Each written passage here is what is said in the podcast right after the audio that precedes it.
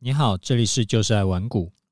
就是爱玩股是由玩股网筹备发行，玩股网是全台最大的投资教学与资讯平台。成立 Podcast 是为让更多投资人可以接受到正确的投资观念与技巧，成为市场赢家。我是楚狂人。前两天呢、啊，带老婆小孩一起出去玩，在车子上我就跟我们家哥哥弟弟说。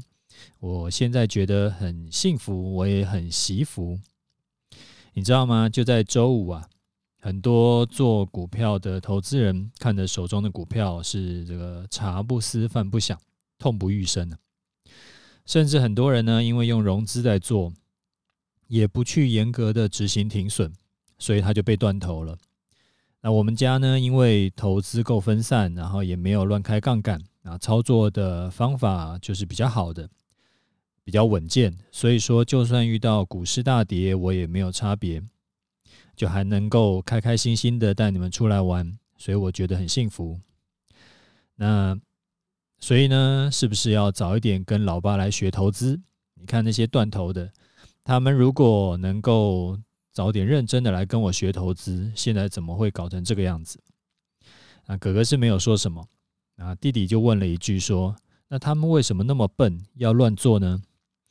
我说有很多种可能啦，也许是前两年的行情太好做，所以说就贪心嘛，然后就乱加杠杆，又没有严格执行停损。也许呢，是因为前年他才刚进市场，他不知道说原来股票市场啊，可以让你致富，也可以让你全部吐回去。那也许呢，是他把投资跟赌博搞混了，想说可以闭着眼睛赌一把，没想到虽然说。投资也有运气成分，但是如果方法跟心态不对啊，那一定输的。这些人赔光钱很可怜吗？我觉得他们蛮可怜的，但是他们也不可怜，因为其实百分之九十九是自找的。然后我就忍住不讲了，因为跟小孩聊投资这种他们平常不会碰到的话题，一次是不能讲太多，不然会有反效果。好，那我第二个想要跟你分享的观念是，你知道吗？其实哦，最近赔钱的很多人，他并不是因为买一些乱七八糟的股票赔的，很多人都是赔在我们一般投资人心目中的好公司上面。好比说，像台积电、联电、联发科、鸿海，或者是像这两年赚很多钱的航运股。那这些都是有赚钱的公司嘛，它不是一些就是完全这个靠炒作啊，这个老板乱放话的公司。那这种股票呢，赔钱赔起来才是最恐怖的。为什么？因为如果你买的是那种根本没有获利的，完全是靠老板在那边乱吹的那种股票，赔一点你就会觉得说，哎，还是不要玩这种股票好了，小赔就撤退了。但是如果你买的是红海，或者是台积电，你就会觉得这档股票稳的啦，套牢呢就抱住就好，反正将来一定可以解套，甚至可以大赚一笔。那会赔钱的都一定是这个不没有被套牢的时候啊就被洗掉的关系，然后就会忽视掉原本已经设定好的停损价。因为不想要去实现亏损嘛，那自己帮自己找借口。我不是因为闭着眼睛不停损，我是看好这档股票的基本面。因为好股票下跌是天上掉馅饼，怎么可以不把握住呢？那像红海最近的跌幅还不算很大，算是相对强势的股票。但是如果你操作时间够久的话，你可能会知道它的历史高点是在三百七十五块。对，你没有听错，我不是在讲台积电，我是在讲鸿海。鸿海的历史高点在三百七十五块，它第二个高点呢在三百块，那现在呢大概在一百块左右。配股配息加起来是不是能够解套？我不知道了。但是如果你是买在三百块钱的，或者说就是两百多块的，你就算能够解套，那也是要花可能七八年、十几年的时间。那联电呢就不用讲了。我人生中第一次断头就是断在这档股票上面，那时候是两千年，啊，那时候高点涨到一百多块，一百二十几的样子。它之前一九九几年的时候还要涨到一百七十几块，然后后来呢就跌下来，跌下来一直在十几块的地方徘徊嘛。啊，只是到这两年突然翻身变成绩优股了。如果是这两年才进场的人，你可能不知道联电过往是很很曾经有一个很惊人的跌幅。那台积电我就不讲了，这半年我已经提醒过你非常多次，我都快变职业黑台积电的。反正就两个点，第一个，过去台积电也是有股价跌掉六分之五的经验的记录，不是不会跌的。第二个是，当全台湾的人都已经知道台积电很好的时候，甚至路边的阿嬷了解台积电比你还了解得多的时候，会不会进场？能不能进场的，是不是都已经进场了？那还会有谁来买？那好公司才会让你赔大钱，这个观念其实很颠覆原本想象。我都已经买好公司的股票，那我还要赔大钱，那我该怎么办？难不成我就以后就是专门挑烂公司来买吗？啊，这种事情是这样，我们可以从几个角度来看这件事情，以及要如何应对。我跟你分享一下。第一个是所有的股票都不会永远强下去，这个是注定的。这个观念呢，我也是一直在提醒你的。无论是多好的公司，多大的公司，都不会永远强下去，因为呃，这个就是大公司病。然后，呃，创新者的窘境都已经讲过很多次了。没有坏掉的，只是还没有坏掉而已，不代表它不会坏掉。尤其是产业变化很快的电子股。所以，挑一档股票，它是现在很红的这种好股票，你抱个十年就真的能够赚大钱吗？其实很难说。好，第二点，投资跟投机啊，你要分清楚。投资呢，是你看好这档股票的未来，所以说合理的股价以下就是越跌越买。投机是因为这档股票转强，所以说你追进，因为买高无所谓，你只要能卖更高就好嘛。啊，这两者没有什么优劣哦，没有说什么投资比较厉害，投机比较投机，就是这两者都有高手可以借此赚大钱。但你不能原本是因为这档股票够强，你想要买低卖高。然后，当它下跌到破你停损的时候，你就改成说：“哎呀，我看好这档股票的未来，所以我要越跌越买，所以我要持续摊平，甚至是改成融资加码去摊平，那就会很危险，赔钱的几率非常大。”有句话说：“规划你的交易，交易你的规划。”再讲一次：“规划你的交易，交易你的规划。”意思是说啊。你在交易之前，你就要先规划好，然后就照着这个规划去交易，不要在你进场了以后才临时去改变交这个操作策略。这个也是我讲过很多次的。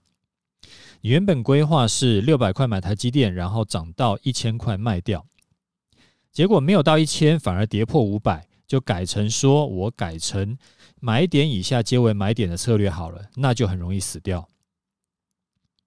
好，第三点，这个市场就是这样。当股价持续上涨的时候，大多数的分析师啊就会一直提高目标价。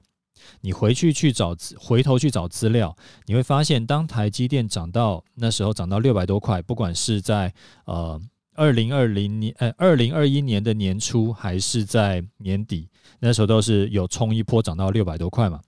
那时候就是很多分析师都说。目标价至少都是八百到一千，然后呢，他不能只是单纯跟你讲目标价嘛，他要有个理由给你嘛，所以他就会找一堆理由来说服你。然后这时候你会发现，哎，越涨好消息就越多。但是当股股价跌下来啊，市场上就会全部都是坏消息，越跌坏消息就越多，而且这些坏消息看起来就真的很像是看基本面的人会去关心的的这种坏消息。什么产能利用率下降啦，然后然后涨价跌价啦，然后又有什么别的呃，不管是国家还是公司来竞争啦，这时候就很尴尬了。你如果是自认为是基本面这一派的，但是你看到市场上的消息都变坏，你到底该坚持买点以下皆为买点，还是该转为偏空操作呢？这其实很难判断。因为我们一般投资人呐、其实根本没有办法去了解公司内部真正所谓基本面的变化。我在二十几年前就努力过这件事情，那时候我很看不起那些所谓的，诶，就是看技术线图那种线仙呐。我那时候就是觉得，我们就是要跟巴菲特学习，我们就是要看基本面，所以我就去看了很多的相关的基本面。你问我，呃，一些。不能讲全部的股票，但是前大概几百只的股票，我都可以马上回答你说啊，那档股票它是做什么的，然后它的这个呃前景是怎么样，然后它的上下游是怎么样，就是所谓的基本面会去看，看基本面的人会去看的那那些东西。然后后来呢，我就发现说，这个资讯不对称的情况真的太严重。我再怎么研究基本面呢、都是已经过了三手四手的资讯，都是去捡人家剩下的，其实没有意义。那我那时候买联电也是因为那个觉得它基本面很好，那后来断头呢，也是因为这个它基本面很好，所以我就继续买，然后还加码去摊平。其实简单来说，一般散户的所谓基研究基本面啊，都是假的啦，都是网络上你看人家整理好的资料，就大家都知道联发科的主要客户是谁，然后大家都知道他是不是有机会可以抢到高空高通的单子。你知道，我知道，全台湾投资人都知道，这种全台湾都知道的事情，其实没有价值。而且我们退一百步来说，很多时候呢，就算你是公司内部高层，你都根本看不清楚接下来的业绩跟那个营运状况。不知道你还记不记得啊？今年一二月的新闻就有报过，台积电的多位高层有大幅加码买自身的股票，买了一堆在六百五十块上下，结果现在赔掉三成以上。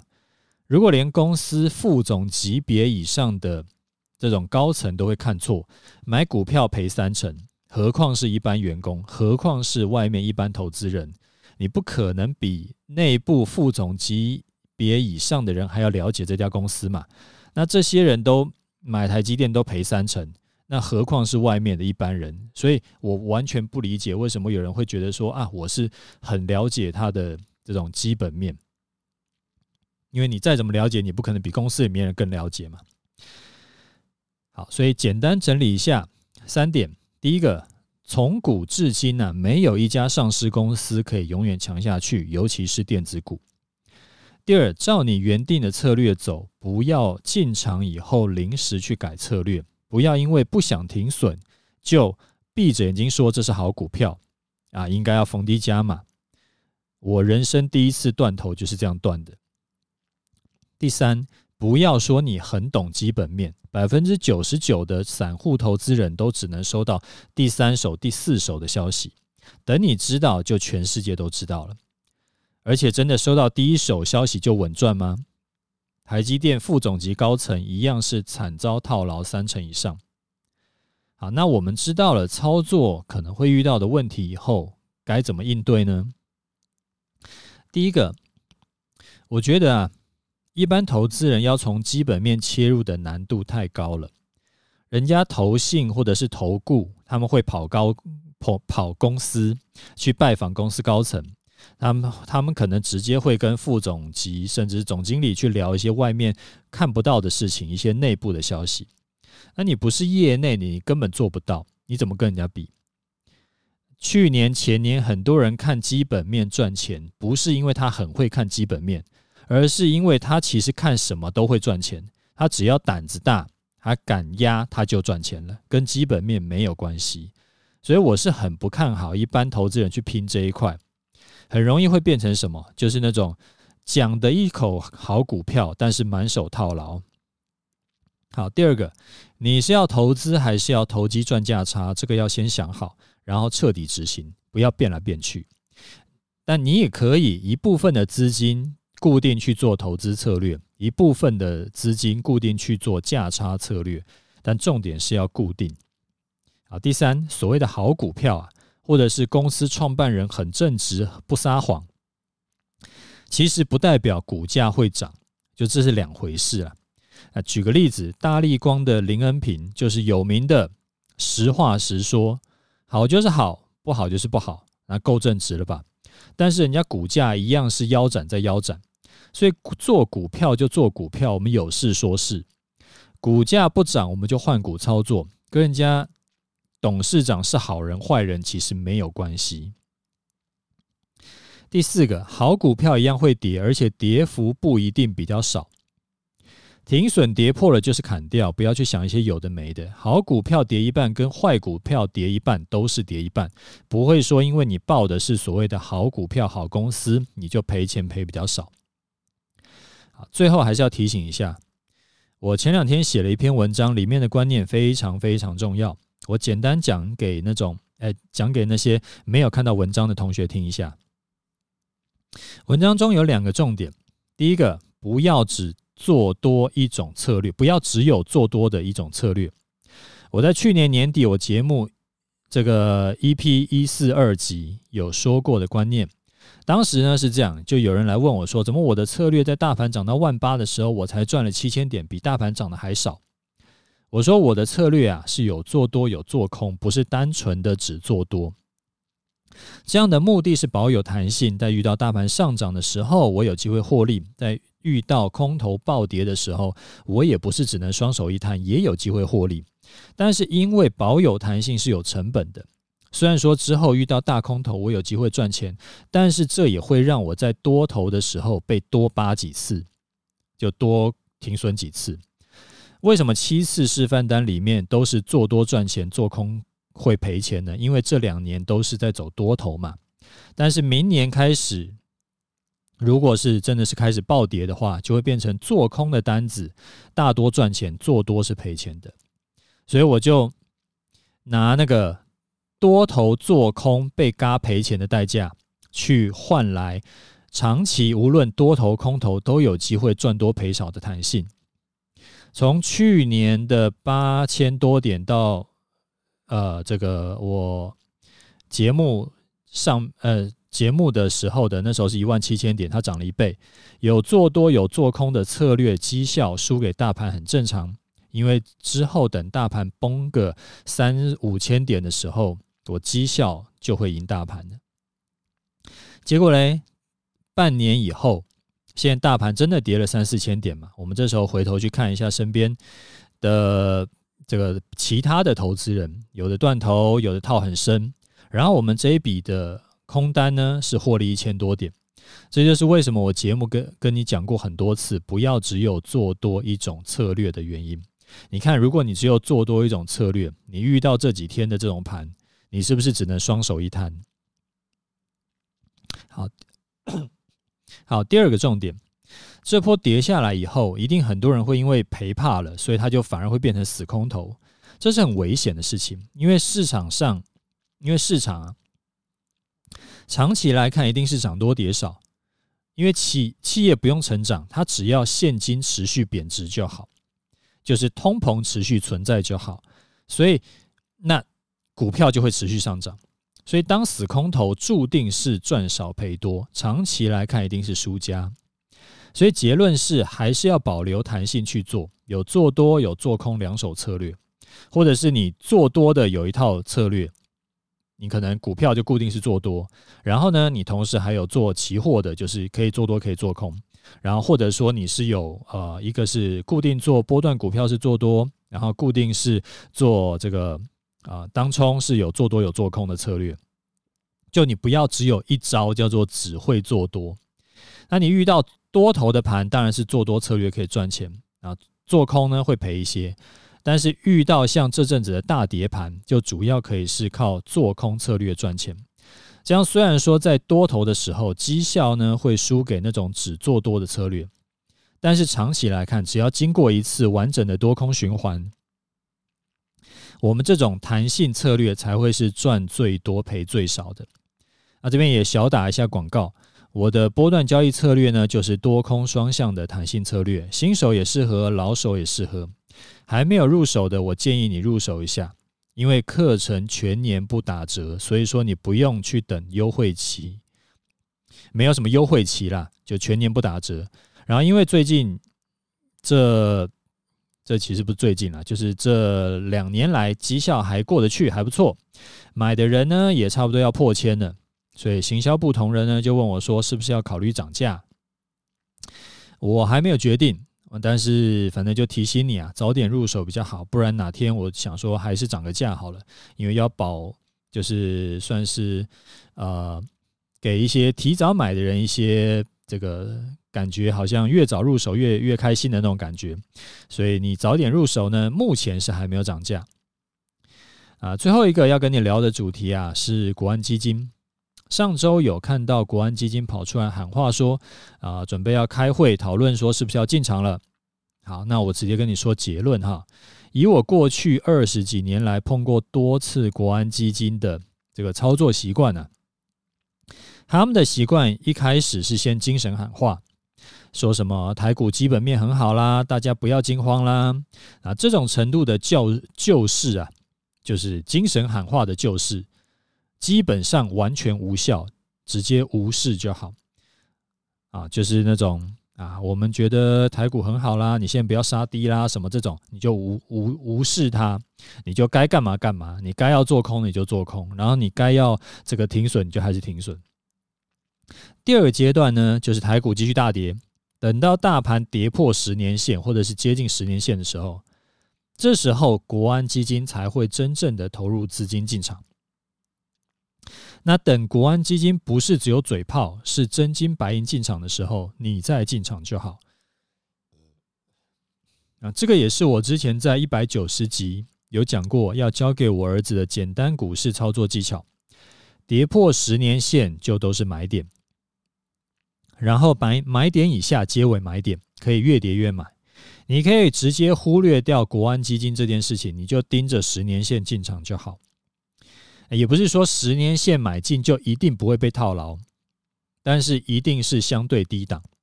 就算你买进以后被短套，你放一阵子也几乎都会是赚钱的。啊，今天跟你讲了好几个主题，如果你觉得有帮助的话，欢迎分享给你的亲朋好友，我想也会对他们有帮助的。啊，也麻烦来我我的节目给个五星，留下心得感想给我，这个对我很重要。那也跟新的听众说一声啊，你可以加入我的 Telegram 频道跟我的 Facebook。我的 Telegram 呢，主要会分享一些操盘技巧或是一些我觉得还不错的技巧性文章。那 Facebook 主要是盘盘中啊，会跟大家聊盘势，两边的内容大部分是不重复的。我会建议两边都加，对你会会更好。好，我们来看一下听众的回馈哈。第一位李听众他说：“楚大好。”啊，首先呢，要谢谢你继续啊，愿意继续分享你的生活还有投资心得，让投资独行侠如我的人呢，可以有一个健康的管道吸收您无价的经验。另外，我很好奇您的第三家东公司是不是房地产租赁业务呢？因为我感受到您对房地产租赁能带来的现金流很有热情，这股力量应该可以驱动您创公司的行动。无论如何，我是要在。我是要祝您在创业成功啦。好，谢谢你的祝福哈。我是对于长期持有房地产收租很感兴趣，没有错。那是不是成为第三家公司呢？这个我还是先保密一下。好，第二位听众他说五星推，感谢楚大前几集提到的一个观念啊，点醒我说要站在巨人的肩膀上。不要想说自己从轮子开始做起，这是我从小到大忽略效益的想法跟偏执，长大了才向现实低头，说是在浪费时间。啊，对于酸民，我觉得也可能是其他同行眼红您经营的风生水起，找一些人来乱看，呃，找一些人来乱看是不是能影响到你？毕竟这个世道歪七扭八的人很多。最后祝您阖家身体健康，每天心情愉快。谢谢你的五星哈，也很高兴你有醒悟，说可以善用别人的成果，这样子效率真的是高一百倍了。我自己做公开示范但也做了两年，绩效也还过得去，我是问心无愧了。加上很多粉丝都希望我直接把酸民干掉，他们是来看楚狂人的，不是来看酸民的。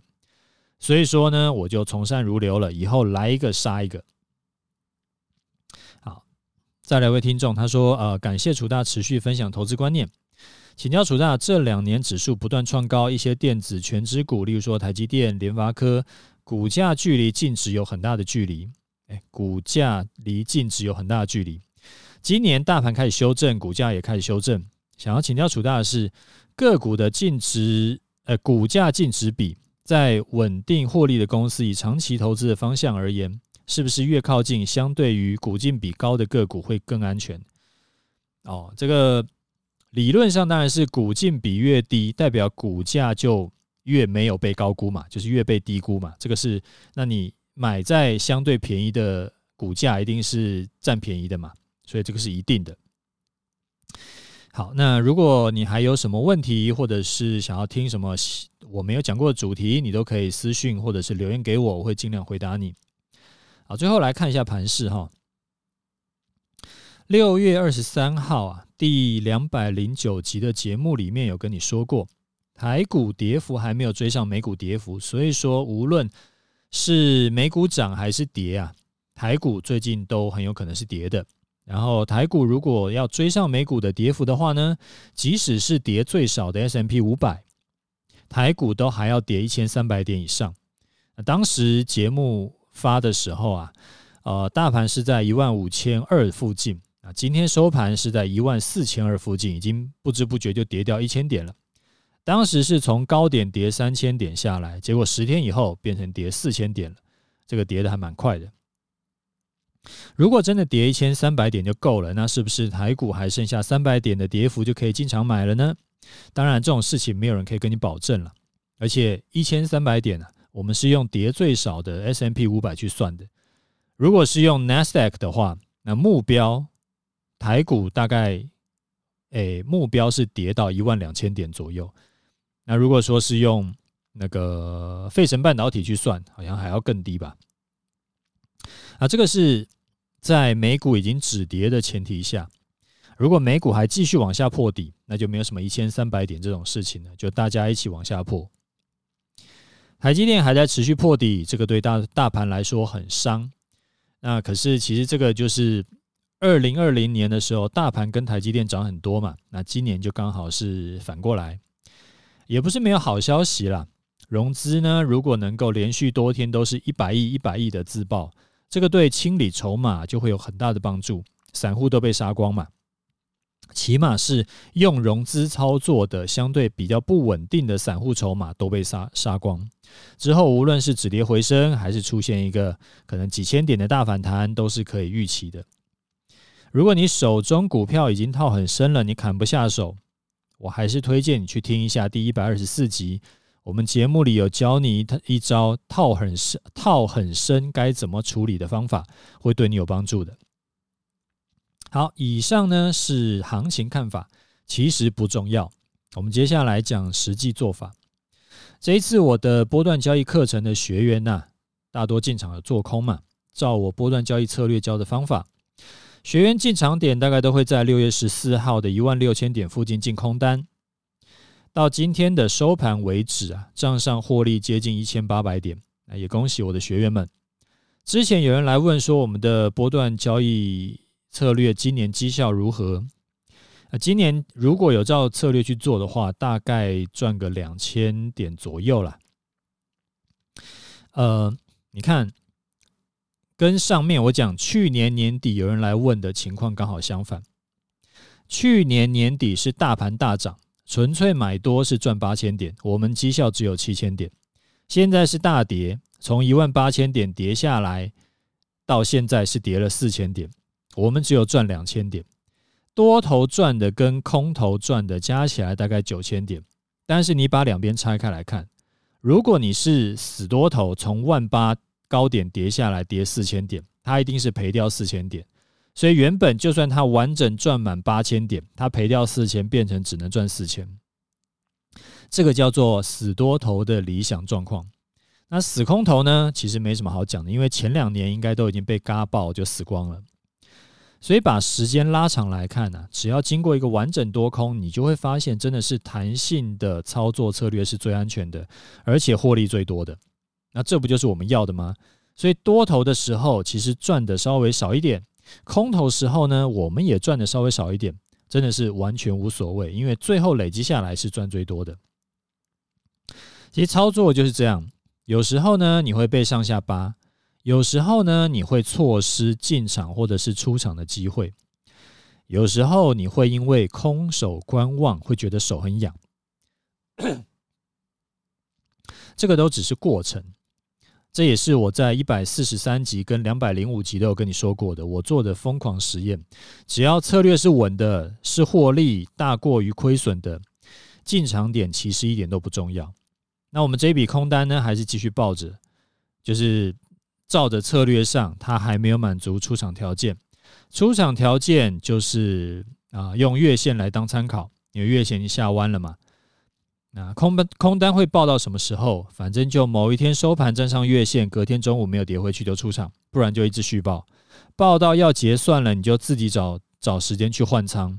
那懒得换仓的，你要做台五十反一呢，其实也没有关系，基本上逮到一个大波段，你就一定是赚钱的。好，那我们节目讲到这里，OK，就这样，拜拜。